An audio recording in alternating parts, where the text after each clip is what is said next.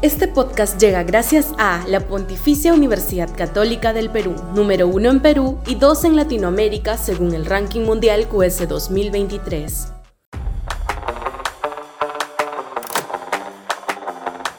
Una vez más, lo menos malo. Sudaca, Perú. Buen periodismo. Entre dos malas opciones, es infinitamente mejor que haya ganado la lista apoyada por la derecha en vez de la presidida por los niños y el apoyo de la mayoría de la izquierda garantiza que al menos la estabilidad mediocre que nos signa se mantendrá. Darle la mesa directiva a la oposición no nos salvaba de la mediocridad, pero hubiera aportado una situación de inestabilidad política que al país no le conviene. Es el de Dina Boluarte un régimen constitucional legítimo, no es una dictadura ni abierta ni encubierta, como nos quiere vender la narrativa de la extrema izquierda y algunos incautos de centro. Las muertes de diciembre y enero deben ser condenadas, pero su ocurrencia convierte a la democracia vigente en una teñida de sangre injustamente derramada, pero no cambia el signo del régimen político que representa. Acá funciona la separación de poderes, el Ejecutivo no controla al Legislativo, y aun si lo hiciese, ello no es requisito o síntoma dictatorial. Si así fuera, tendríamos que atribuirles esa condición a los gobiernos del segundo Belaunde, a los dos gobiernos de García, a Toledo y a Ollantumala, que por angas o por mangas hicieron de la mayoría suficiente para tener el legislativo a su disposición. Hay libertad de prensa absoluta y cuando ha habido algunas iniciativas para afectarla, el Congreso ha terminado por retroceder.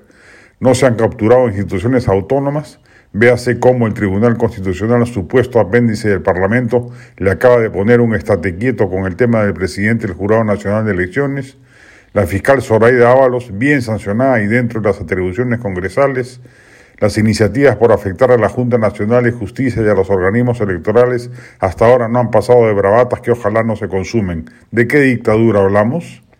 En esa medida es saludable para la democracia que la mesa directiva del Congreso recientemente electa no tenga entre sus planes sabotear al Ejecutivo y es de esperar más bien que el buen signo entre ambos poderes del Estado conduzca a que se plasmen algunas medidas importantes, aunque luego de escuchar el pobre discurso del flamante nuevo presidente legislativo, las esperanzas son pocas o nulas.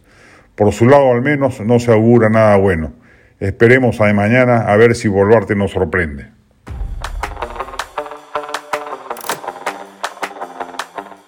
Este podcast llegó gracias a AFE, operador logístico líder en el mercado peruano que brinda servicios de almacenaje, transporte de carga, courier y cómics. Los puedes ubicar en www.afe.pe. Este podcast llega gracias a la Pontificia Universidad Católica del Perú, número uno en Perú y dos en Latinoamérica según el ranking mundial QS 2023.